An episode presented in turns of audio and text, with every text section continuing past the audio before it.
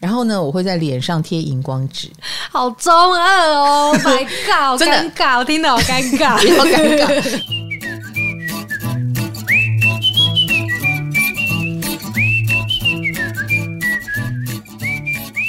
嗨，大家好，我是唐启阳，欢迎来到唐阳鸡酒屋。我们今天呢又要奉上宫位大餐了。今天要讲的呢是六宫。六宫很重要哦，现代人最重要的生活领域之一就是职场哈，所以六宫就是讲职场。好，我先破除大家的迷信哈。不管有没有心，你都有职场。你没六宫是一种幸运，好吗？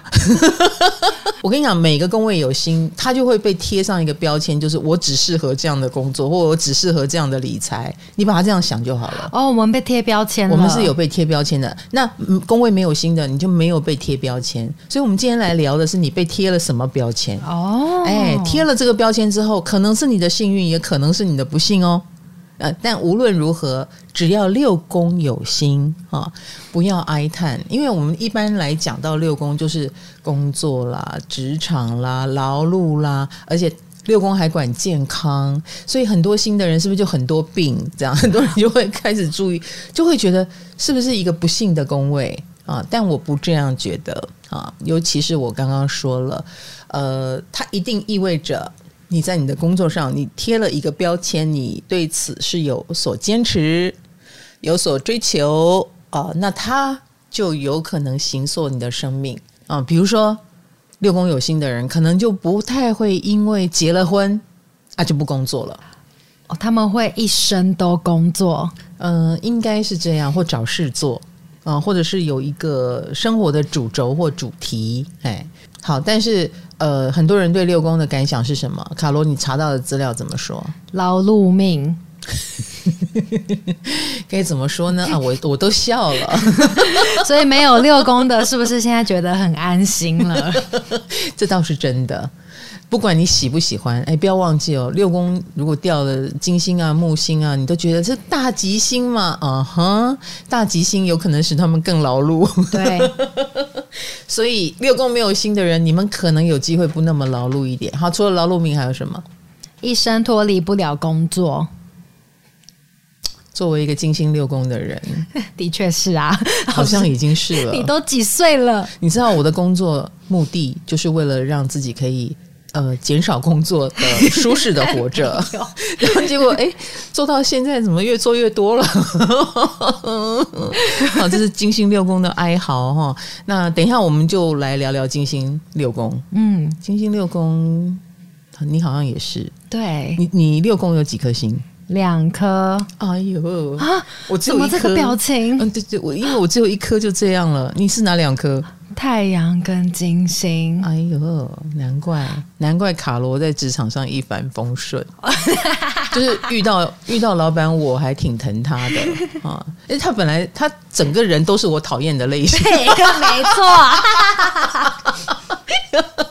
但是我却又很喜欢他，真的很矛盾。原来是金星在作怪哦。好，那当然各位同学，如果你没有心也不要着急，你的六宫切到哪个星座呢？啊，比如说你切到了天秤座，切到了金牛座，那么你也算是金星人哦。天秤座就是金星人，对对对，你看卡罗，我刚刚定住了。我超喜欢你，是一张你千万不要学会占星学，再次的警告你，只要星盘有金天秤座就是金星人。No No No，六宫的切入点，好，比如说你。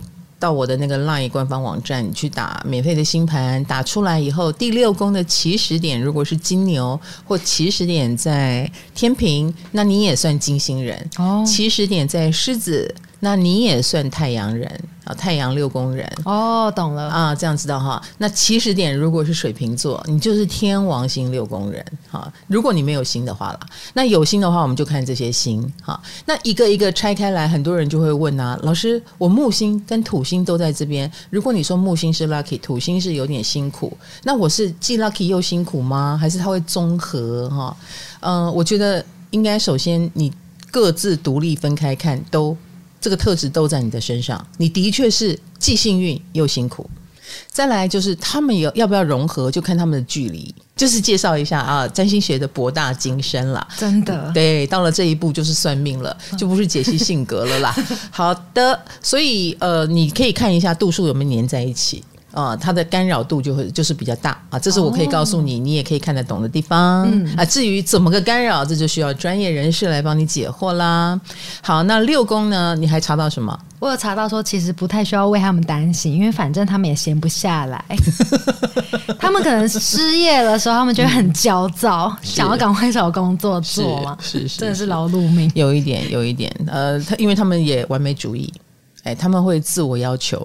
啊，六宫是一个先天是处女座的宫位，所以嗯，如果你的员工有六六宫有星啊，基本上你不用太担心。那，这个人比你对于工作这件事还要焦虑，他会蛮自动自发的，做不好他自己会比谁都痛苦啊，然后。呃，痛苦的方式不太一样啊。太阳用太阳的方式痛苦，金星用金星的方式痛苦，火星用火星的方式痛苦。总而言之，职场的事情对他来说都不是小事。嗯，所以你六宫有心吗？如果你有心，欢迎进入我们的列车，好吗？上车喽！上车了。呃，我们今天探讨的第一颗星，哈，第一颗在六宫的星就是金星。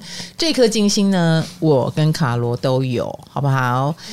对，卡罗好开心哦。对啊，可是卡罗，你刚开始在找资料，哎，我们的工作模式是这样啊。卡罗写脚本的时候，他会先去找资料，所谓的外面的人的说法。对，然后他在写金星六宫的时候，他就充满了迷惑。因为我在查的时候，我忘记我是金星六宫，Okay. 我没有想到我也是这其中一员呐、啊。嗯，那里面怎么写呢？听起来蛮好的，都是好话，嗯、对不对？对啊、因为他就觉得是金星嘛，对，这是外面的人的诠释啊。我们现在。唐启阳的世界是这样子啊，有外面的人跟我哈，跟我哈，我的看法就不太一样。来，你说，你说，他们通常爱死自己的工作了，也很喜欢自己的工作伙伴。金星是喜欢没有错，对，呃，终于做到了自己好喜欢的工作，跟终于好喜欢你的工作伙伴的这件事情，它是需要一点时间的。嗯，哎，它不代表你一开始做什么工作。你都能够得到你好喜欢的工作伙伴，对，呃、不太可能哈。呃，所以很多金星六宫的人，这一路过来，他会展现他的傲娇。金星就是很傲娇，很任性，嗯，有点任性。所以，呃，如果他觉得这里的人我很讨厌，他会离开哦。会，这样你懂我的意思？懂。而不是说，呃，你有命永远去到你会喜欢的地方，不一定，不一定。哎，但是。他如果不喜欢，他会毫不犹豫的离开。这个金星呢，如果周遭都是讨厌的人，他就宁可成为独立工作者、自由业者、接 case 的人啊，因为这样他就可以挑。所以金星在六宫的人，他的工作到后来会慢慢的演变成他可以挑，听起来蛮好的。之前为什么他可以挑呢？因为也他也真的做得不错。呃，金星六宫最大最大的祝福就是你们通常会有。得以发挥你资质的工作，比如说，呃，像我早年我是当配音员，嗯，诶，因为我的声音还不错，那这个声音还不错这件事情没有被埋没，我也可能后来就直接当占星老师啊，我不用当配音员，没有人会发现我的声音不错，但是呢，我的声音不错这件事，老天爷给我了这个资质，它没有被浪费。他就不断不断的在我生活当中，就是在我的每一个工作里面发挥。后来我当了真心老师，我开始呃，现在做直播，也很多人都 focus 在我的声音啊，有没有？老师现在还是在说话，对对对。然后他们也会说，老师你的直播我其实是用听的，嗯，因为我的资质不在我的脸蛋，我的资质在我的声音。而且而且你的金星六宫，人家也也一直注意你的声音。好像是哈，注意到你的资质，嗯，呃，或者是呃，我们身上的优秀的条件的部分哈，比如说你有很好的歌喉吗？哈，你有很好的品味吗？你有很好的厨艺吗？呃，或者是你有很好的美感吗？你身上所具备的这些原来的优秀，都很容易的被你运用到职场上，并且成为你发光发热的原因。没有金星六宫的人不要担心，你的金星一定落在某一宫，好不好？大家都很公平啦。对，像我们讲到财帛宫，金星在这边好棒哦，木星在这边好棒哦，大家也是很很羡慕。对啊，啊，你没有落在这里，你总会有一宫是落下去的嘛。对不对？公平是公平的。嗯、好，所以呃，我刚刚要讲的是，金星在六宫的人，不代表他的职场一帆风顺，但是只要你朝向能发挥自我优势的道路，你就很容易能够使别人看到你的存在啊，然后更早的去肯定你。嗯，所以你如果有好歌喉，你如果有好的长相。呃，都不要浪费。比如说，你身材很好，你就赶快去当模特儿；你的手很漂亮，你就去当手模特儿。就是你也要擅长去发展，或者是发现自己的优势在哪里。嗯，那当然反过来来说，有时候工作上也会用到你你自己没有想过的地方。你也很擅长从工作中发现自己的强项。比方说，卡罗也是精心在这个地方。结果他本来是来剪片的，对对，我原本是在应征剪接，对，那剪得很好以外呢，居然现在变成我的 podcast 的伙伴哈，所以你的工作上也会带给你发现自己资质优秀的地方。好啦，我们今天第一颗星就讲到金星，所以有点伤感情啊，没有的人就会觉得啊，是不是前面起太高了，飞太高了？那我们来讲一下金星六宫的缺点好了。金星六宫的缺点就是其实不好相处，谢谢。就是因为太任性了呀，太任性，而且有要求啊，然后也比较自我一点。哎，不要忘记了，我们金星守护什么？守护金牛跟天平。哎，这两个星座在我心目中可是大怪咖啊。嗯，我们有自己的步调。我们有自己很强烈的好恶，难搞。哎，比如说我正想休息的时候，你来烦我，莫怪我拿出坏脸色来对待你。怎么样？你心虚了吗？我说我们必须录音啊，我必须来。而且啊，我们在金星六宫的人在职场中啊，我们累积查克拉值数值 的能力是很强的。哦，对对对，我们所经过的任何一个工作，我们都能找出它有趣的地方。以及可发挥的点，只要是呃有金星的话，哎，见缝插针的能力还蛮强的。忽然间就哎又开出一条路，又开出一条路，算是蛮幸运的啦。然后也算是蛮有这种好像有世人之名一样，就是我们有世工作之名的能力。嗯，然后并且也能够在里面发光发热。所以通常金星在六宫的人，他不会只是一个行业，或不会只是一个形象。哦，他有可能就是把这个行业的质感做得很好，而成为行业界的名人。比如说啦，哦，像江振诚，嗯，江振成就是金星六宫，他是个厨师。可是我每一次看到他走出来的样子都，都都像个艺术家。嗯，他不是厨师形象，他不是戴那种厨师帽啊，穿厨师服，然后每天在锅铲前面，让你觉得他厨艺很好。他已经提升到艺术家层次了。这是金星在六宫的人很追求的境界吧，就是把任何工作都做得好像艺术家，做得很优雅。呃，私底下很忙，忙得跟狗一样 的那一面看不，出来，对，你看不到，但不代表他不是忙得跟狗一样。他今天能够达到这个境界，他其实真的忙得跟狗一样，只是说慢慢的，他可能就是。因为他要提升他的境界嘛，然后他就会慢慢的有自己的团队，而且他的团队一定也跟别人的团队不一样。他的团队是他精挑细选的，嗯、是他要认为你也跟他一样很怪，你也跟他一样很优秀，你也是有所谓的独立人格特质，你跟外面的人也不一样，所以他会组织一个怪物团队。哎，这个怪物团队是他要的啊，这个是金星六宫。金星六宫的人很会组团队，就他们通常也会遇到不错的团队下属啊。他不是会组团队，他有这个命，有这个团队。哦，哎，就是。我所谓的组团队，就是有没有这个行政能力再说，因为毕竟他的个性很傲娇，嗯，可是可能他的艺术家风采啦，他的那个超高的职场的能量啦，哎，会吸引别人来，就是我愿意辅助你，我愿意帮助你，然后或者是他会有很好的人帮他组织了这一群人，就算是。当中有他不喜欢的人，但他的能力一定也是很高超的。嗯，哎，就是都能够被为他所用吧。所以六宫如果有金星，算是在职场上颇幸运的一群。他们就是要待在职场啊。嗯，不是待在职场，不要忘记了，他有可能自己接 case。哦，有没有？他不见得很擅长什么跟同事把诺啦，因为他太有个性了嘛。所以同事喜欢跟讨厌他，应该蛮两极化的哦。所以最终最终他会趋近于就是去组织一个对他友善的职场，他选择待在一个他觉得友善的职场，可是不排除有人讨厌他，嗯，哎，因为他实在太奇怪了 啊，有时候会有种不合群的倾向，哎，不要以为金星就完全合群，不，他蛮不合群，可是他的不合群，呃，恰恰显出了他的独特。嗯，哎，这是金星在六宫。嗯，好，那当然，我们说到六宫，它除了跟职场有关，也跟同事关系。我们刚刚讲了，它不一定是走配合路线哈，只是说他有这个命，慢慢的跟比较能接受他的人在一起。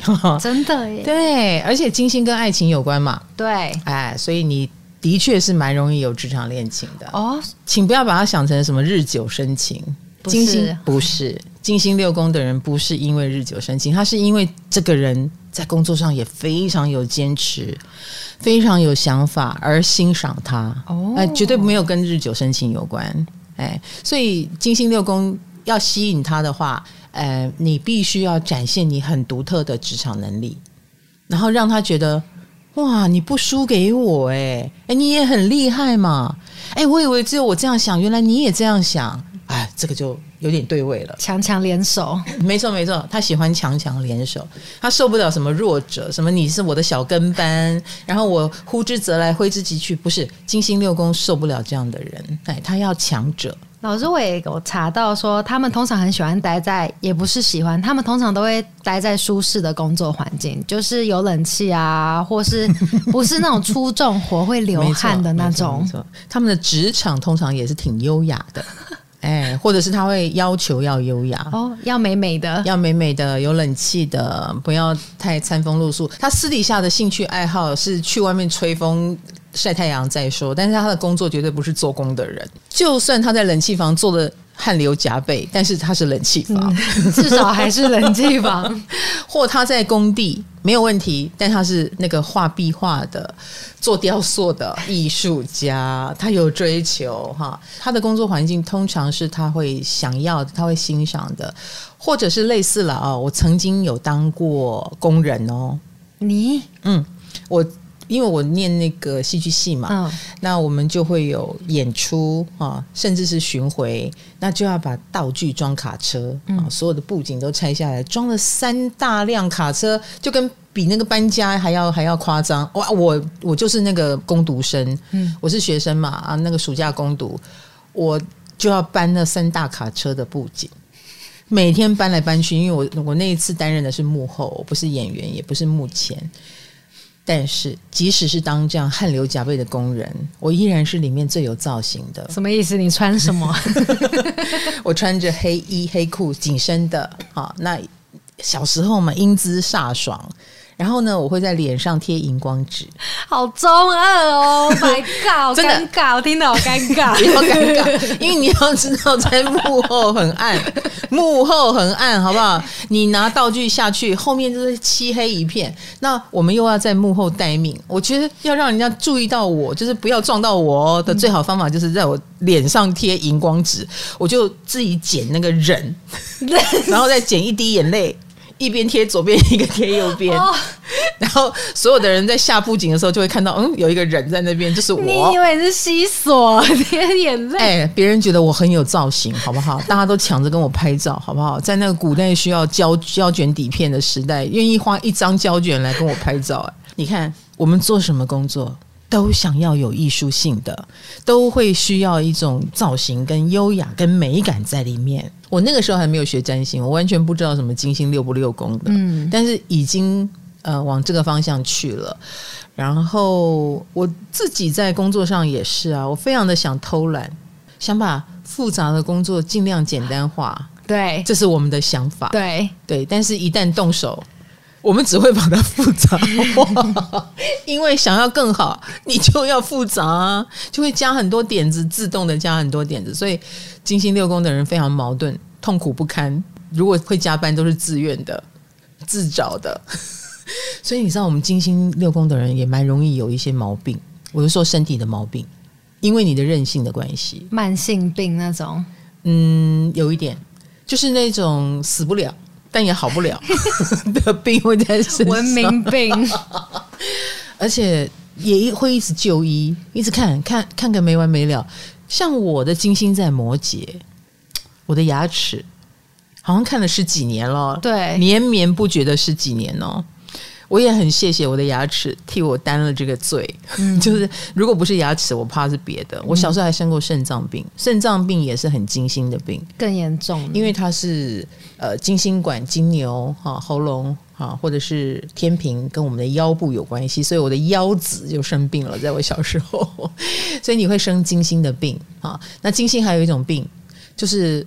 过得太好的病，比如说高胆固醇啊，过太爽了，吃太好了，吃太好了就高胆固醇啊，呃，有点胖啊，哎哎。哎哎哎，你哎，好像恰巧我们 都不瘦嘛，都不瘦都不瘦，腰有点肉啊，然后或者是呃所谓的什么富贵手啊。不过呢，金星六宫的人倒是哦，因为会很容易有这些病，跟容易有工作上所落下的一些状况。呃，所以我们应该也很热衷于养生，而且我们的方式是我们的方式，嗯，比如说按摩啦、敲筋骨啦，这种看似有点享受，但其实又有治疗的行为，但是又治不好，就是这种东西也不是真的把你治好。比如说你要治好，你可能要去真的做脊椎的调整啊，嗯、啊，然后要哔哩吧啦去开个刀啊。但是金星在这边的人不太喜欢来这么硬的东西，金星六宫的人。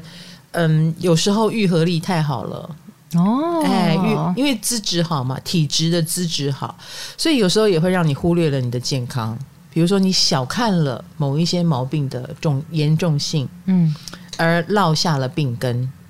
比如说，你很任性的、恣意的使用你的健康，啊、呃，别人都不敢用的减肥方式，你可能会觉得死不了，死不了啊！你这个样也会痛啊？我不会痛啊，我还好啊。那你就比别人更敢尝试各式各样乱七八糟的东西，要小心哎、欸，要小心这一点要小心。别人不敢开的刀，你敢开；别人不敢试，哎，金星六宫的人不怕死，对，都敢试，没错。呃，话说回来，通常在你身上也真的不会有太恶劣的结果，不会。可是不见得就是也一次就成功，所以金星六宫不要再折腾你的健康 比较好。不要折腾这个，因为我刚刚讲了，死不了，但也没有好到哪里去，这就是金星在六宫，白费苦功啊。嗯，有一点，有一点。老师，那金星六宫吗？他们工作上贵人是不是比较多啊？嗯，我不敢说比较多，要讲多，我们还有其他星更多哦。但是金星六宫靠的是什么？靠的是实力，就是因为他个性有点讨人厌嘛。对，比如说他自己就很吹毛求疵，他自己也挑东挑西，也不是你是个什么主管、高官、贵人，他就会把你放在眼里。他是有挑的，你不要忘记了，你是贵人，他也要挑哦。嗯，我不我不喜欢你这个贵人，你就不是贵人，不见得因此而有贵人运。但是金星可以凭实力。凭资质走天下，所以一定有贵人，一定有职场上的好运。原因是他欣赏你的这个特质啊，愿意忍受你的脾气。嗯嗯，金星六宫刚刚不是说他们都可以很优雅的交出成果，会不会有很多人都会误会他们不努力？金星在六宫的人的努力，其实你也看得见，哎，你其实是看得见的。呃，只是他也倾向于把他云淡风轻化。可是，在办公室，金星六宫的人是会自动加班的。就他如果觉得有状况，他觉得不够好，他会自动加班。这一点你其实是眼睛看得到，只是说金星六宫喜欢展现出呃更升华、更不费吹灰之力的样子，这是他想展现的啦。那你要你要相信他都不用努力，那那就是你白痴了。哦，你一定很容易就被超车，然后金星六宫就会成为那个果然很厉害的人。哎。好啦，所以每个人都要加油，好不好？哈，嗯，话又说回来，就是好像金星六宫还不错，可是事实上他们过得很辛苦啊！你们要知道，嗯、一颗星就这样了，我的妈呀！你你有见过六宫很多颗星的人吗？我翻了翻金盘，嗯，我发现金牌超多。非常之多，有五颗星在他的六宫。我打开我想，我看错了吗？一半的心都在这里，所以他绝对是职场精英无误。嗯，他的人生都在职场里了，他也没有要当妈妈，也没有要当什么什么女朋友，他也没有了，他也不是很好的女儿。因为当然他很孝顺妈妈啦，可是他。就算回到家，他跟他妈妈聊的主题依然是他的工作。所以，我们刚刚讲的金星六宫金牌也有。接下来这颗倒是他没有的。嗯、好，我们先讲他没有的。月亮六宫，真正的劳碌运来了！噔噔噔噔噔噔噔噔噔！恭喜恭喜 恭喜恭喜！首先，我们当然知道月亮这颗星非常非常的重要哦，因为我们说过，太阳、月亮哦都是我们。呃，生命当中主掌这个非常重要领域的两颗星，我们今天只讲到月亮，我们太阳还要留到下集来讲哦。哈，嗯、我们就先从月亮讲起。那还记得我怎么诠释月亮呢？就是当你想到月亮的时候，你就想到它住在那里就对了，活在活在那里，住在那里。所以，一个月亮六宫的人，他就住在职场里呀、啊。他就活在职场里啊，是不是 被诅咒了？不是被诅咒，是心心念念都在这里。所以这个人不是工作狂，什么才是工作狂？我们金星六宫的人还有挑呢。月亮六宫的人，他是命给他什么，他就得做什么啊。第二个切入的角度就是，月亮就是一种气质，所以你的职场一定充满了月亮的气质。月亮就会跟家有关系，所以你的职场充满了 family 的味道，亦或是你很适合把你的职场经营成一个 family，员工像家人，嗯，然后或者是有一种温情的感觉，或散发温暖的感觉，或给人滋养的感觉，这会是你职场的基调。所以你也很擅长做从事跟月亮有关的工作，比如说开餐厅。哦，开餐厅。呃，给你好吃的，让你吃的很满足、很开心，然后觉得我被滋养了，呃，心灵身都被滋养了，这也是月亮在六宫的人很容易从事的工作，或者是在你最虚弱的时候，他来护理你。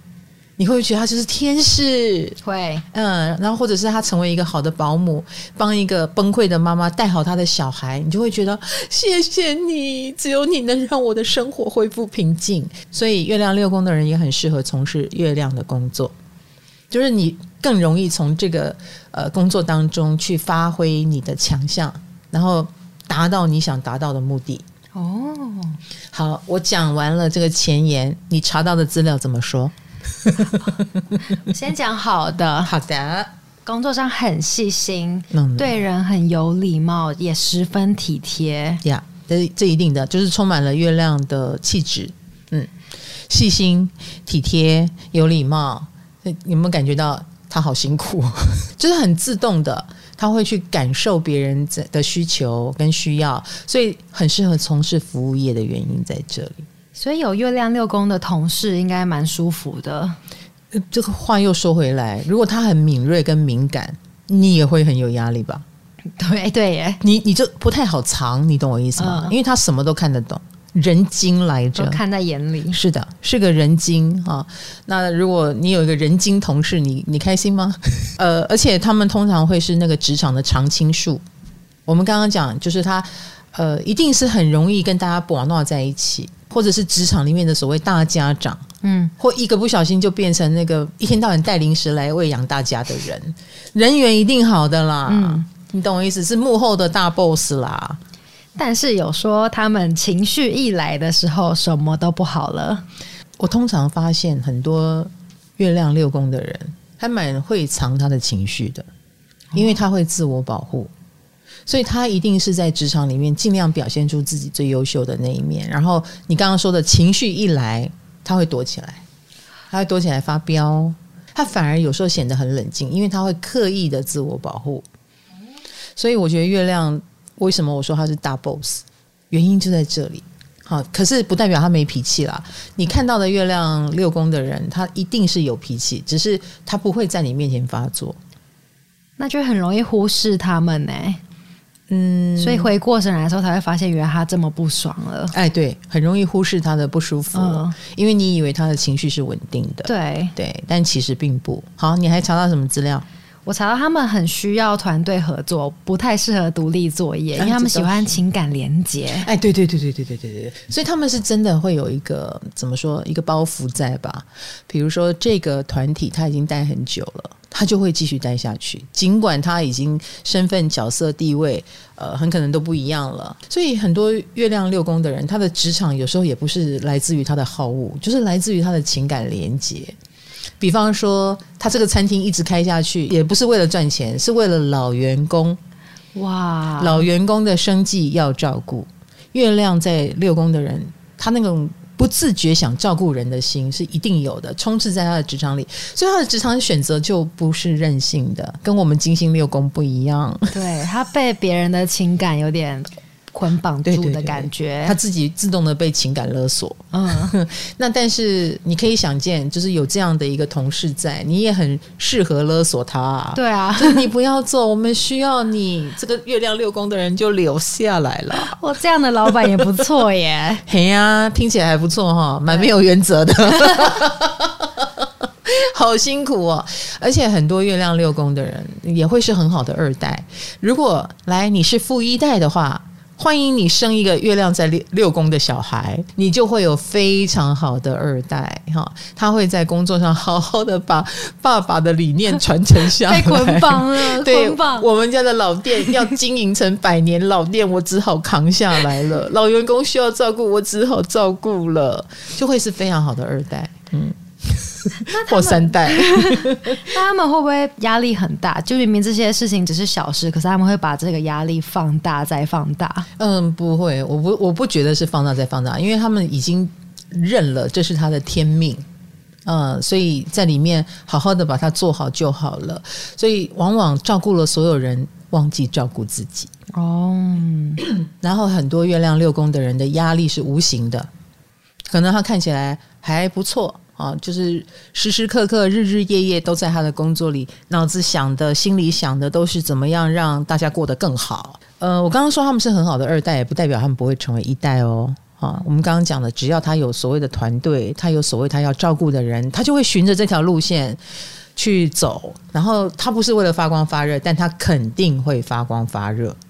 我我们刚刚讲过，因为职场我觉得是一个土象宫位，它是你做多少会回报你多少的领域。对，哎，就好像你接多一点 case，你就会赚到比较多的工钱是一样的哈。所以你六宫有心，你一定在职场上有所累积哈。只是说你累积的是月亮，还是你累积到金星，还是你累积到火星的差别而已。老三月亮六宫人是不是都走公私不分的路线？哦，会哦，把员工当家人嘛，把员工当家人听起来好像是好事，对，但同时也是很可怕的事。公私不分，有点有点。比如说，他一定知道自己对谁最照顾，嗯，他内心就会期盼这个人也要这样对他，他也去不小心勒索了别人，没错，然后他就会觉得，哎，我什么事都这样对你。怎么在我需要的时候，比如说你移民到美国，那我去美国跟你借住个几天，你怎么拒绝我了？他他的情感就很容易受到伤害，哎，就是因为他把你当家人了。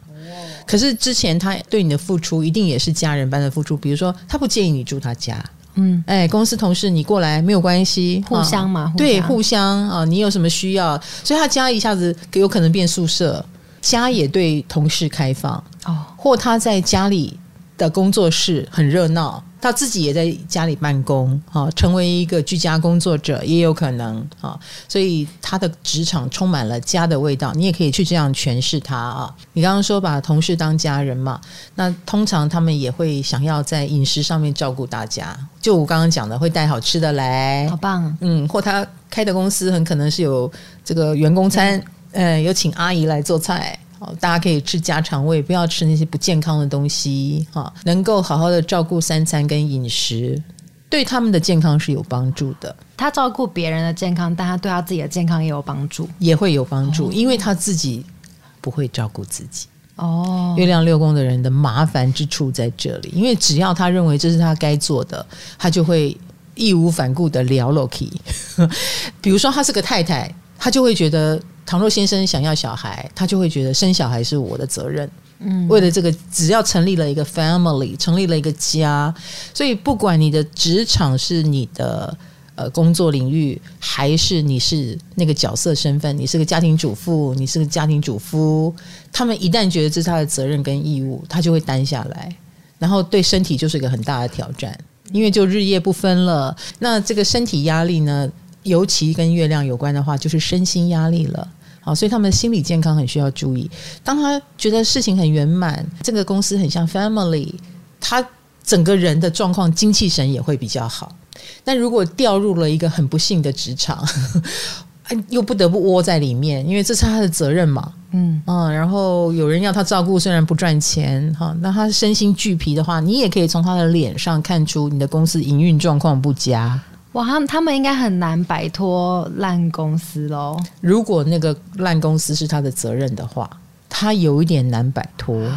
所以唯一的一条路就是把那个烂弄到好，那你就知道他的压力有多大了。嗯嗯，他的唯一的一条路哦，他不是离开哦，他没有办法擅自离开，除非人家先对不起他。就好像家族兄弟鬩墙，他被无情切割哦，他反而是幸运的，嗯，因为他就能离开了。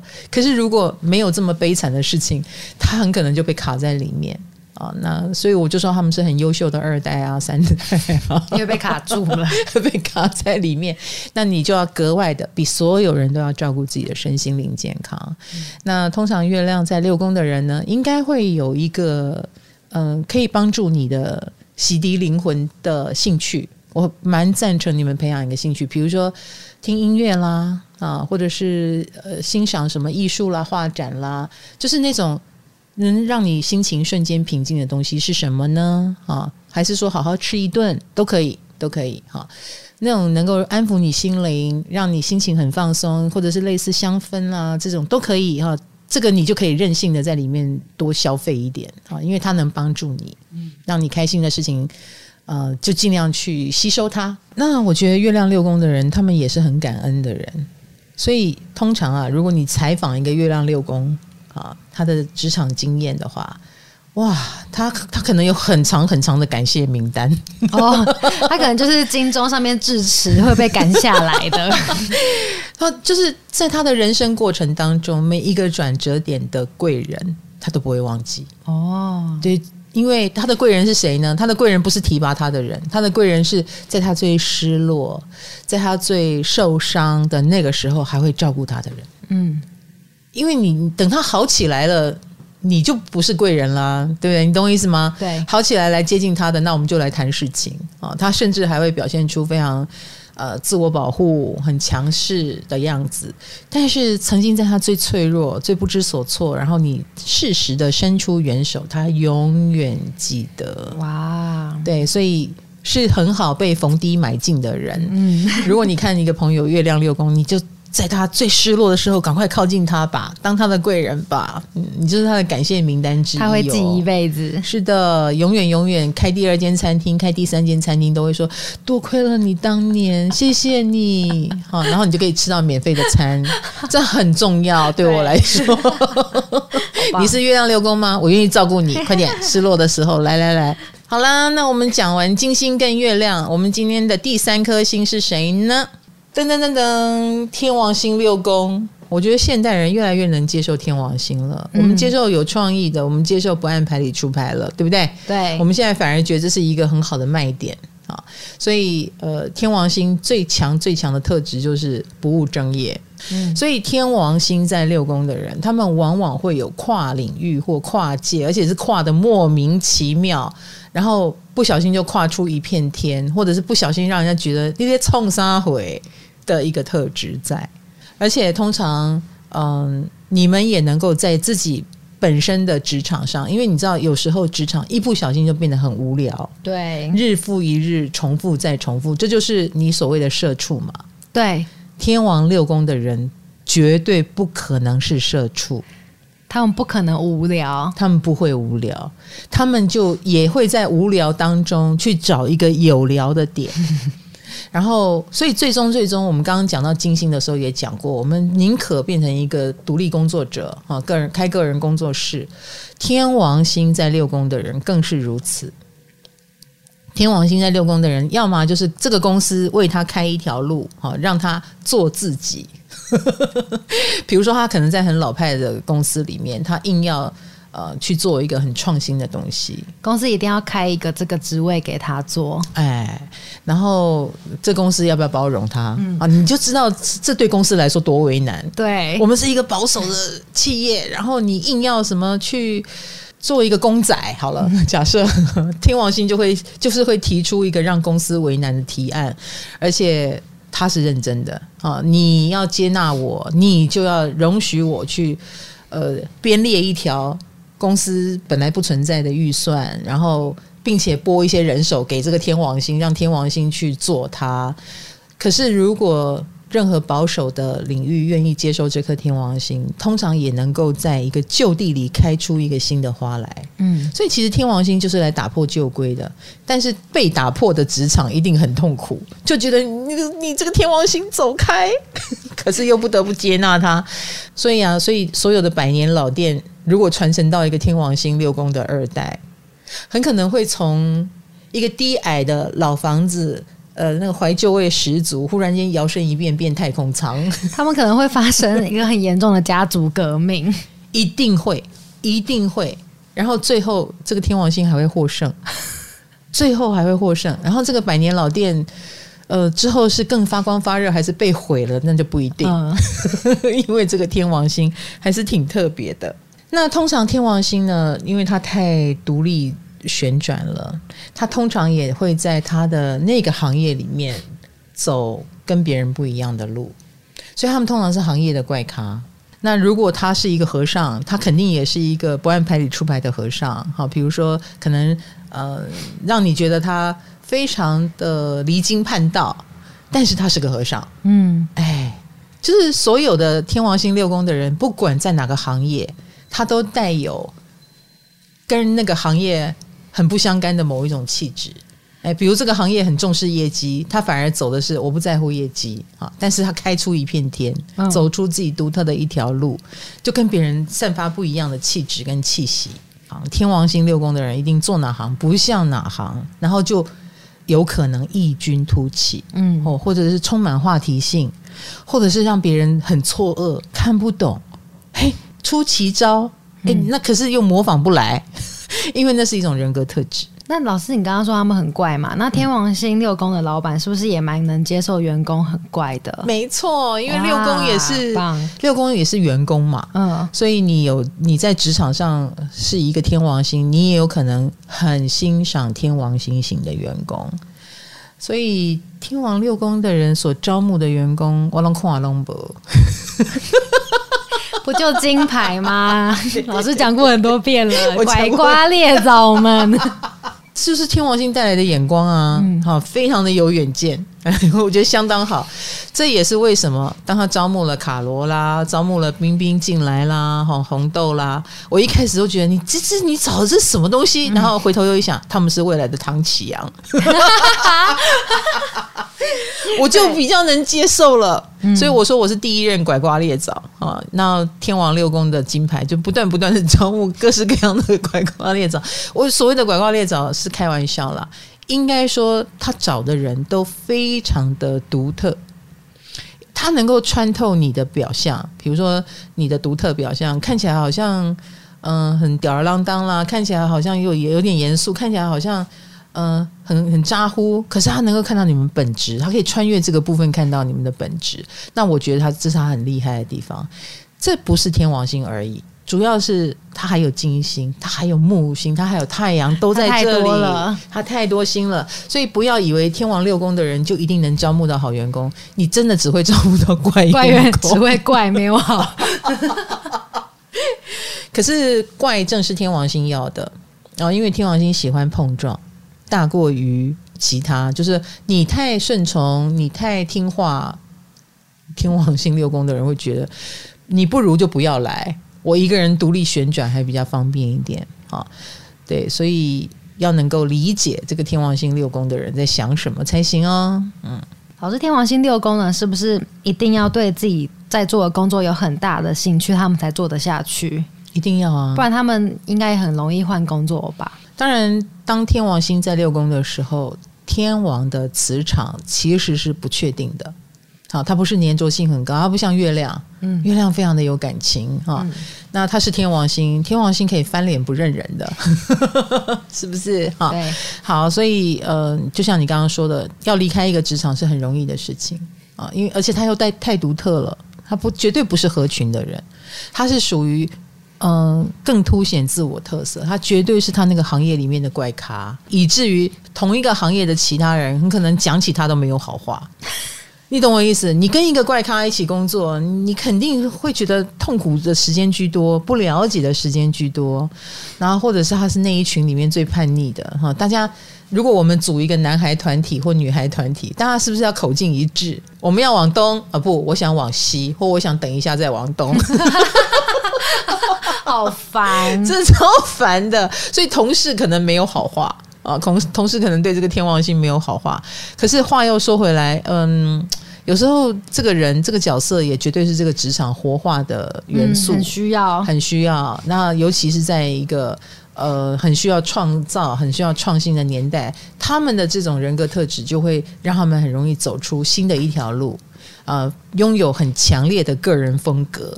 至于这个很强烈的个人风格是好还是不好，那就是因人而异，而且他也不在乎。他只在乎爱他的人，爱他就好了；懂他的人，懂他就好了。这非常天王星思维，哎，所以他在工作上他也不会被人家牵绊啊，他也没有在操练你的想法，哎，你的想法在他看来，既然是古板的，那就不值一提，哎，所以多讨人厌啊！感觉应该比金星六宫还讨人厌，有一点，因为他是摆明的，就是告诉你道不同不相为谋，我不在乎，你走吧。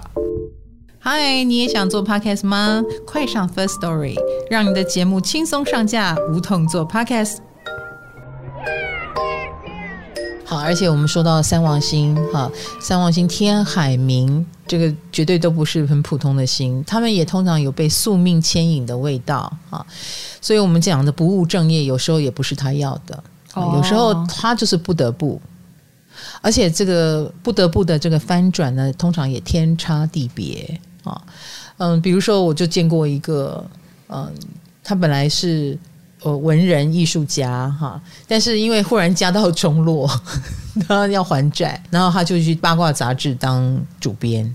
哦，突然间这个角色跟身份转变，是不是落差很大？大转弯。对，所以你知道这个天王星的啪啪忽然翻转，有时候也是跟命运的捉弄有一点关系，命运的安排有点关系。所以你去问天王星六宫的人，他现在可能某件工作做得很不错，但你问他你的志愿，一定不是这个。就问他前面的过程，你怎么来到这的？对，他没有，这不是我要的。你知道天海明都有这个味道，所以如果你的六宫有落入天王、海王、冥王，哈，你的工作、你的职场一定是命运所安排的，或者是命运使然你调到这里来，哈。那所以，所有天王六宫的人也都有这个特质。我们刚刚虽然讲到说你很怪，你不务正业，好，所谓的不务正业就是本来你可能学什么，你很会什么，后来怎么转成这个了呢？有时候是命运导致，啊，有时候就是呃周遭环境啊，呃，或者是你的人格特质，你莫名的想要追求突破都有关系。哦，嗯，这一点呢。没有关好坏哦，哈，是无关好坏的，嗯、所以也有可能就让你走出了一片天，哈，也有可能就让你因为某一种原因跟责任，你也只好去做这个工作，都不一定。还有啊，我觉得天王星在六宫的人，他们通常呃职场文化也会跟别的公司不一样。如果他成立一个公司的话，很明显，我们就是一个好例子啊。你在金牌的工作里。金牌的公司里嘛，对不对？对，你的感觉是什么？我觉得我们的制度蛮扁平化的。嗯、什么意思？就是我们没有什么上级下级的分别，嗯嗯嗯、就是我们也常对主管没大没小啊什么的，比较没有那种大公司的企业文化、欸。哎，没错，没错，没有。你知道，我每次去一些大公司啊。我就会看到，比如说中间一区就是社畜区，工作同事区，然后旁边就是主管区，对，一个一个的房间。哦，对对对对对，对对，主管就是主管，他会把主管关起来，对，有自己的办公室，可以在里面讲秘密。可是，在我们这个金牌的公司里面，只有他的房间，对。啊，他的房间其实也是会议室，嗯，然后以及会计呃财务区。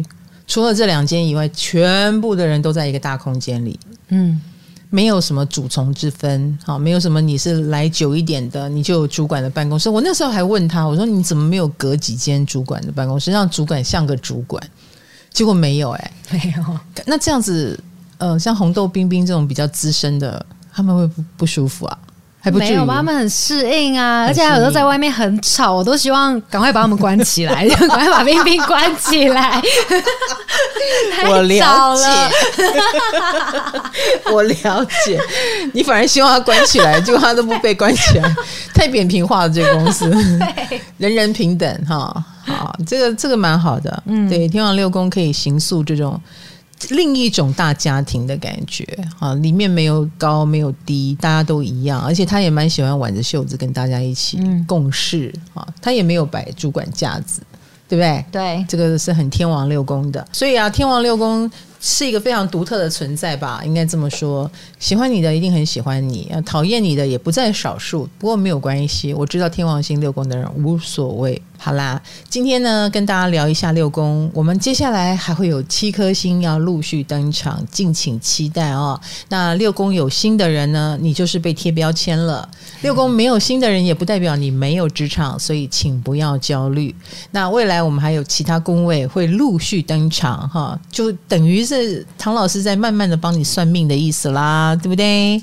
所以欢迎大家赶快去打自己的星盘。那你可以到我的 LINE 官方网站啊，那边有专属的星盘服务，是免费的。那你只要输入资料、出生年月日时间，你就可以打出属于你的星盘哦。那当然，这里面也可以打出你很多你很在意、你很在乎的人的星盘哈，可以存储资料在里面。欢迎大家利用它，然后并来听我的 podcast，好不好？我们目前已经讲到了五宫、二宫、三宫，三宫现在讲六宫，嗯啊，讲了第四个宫位了。那慢慢的，我们会把十二个宫位讲完。欢迎大家陆续收听今天的六宫第一集。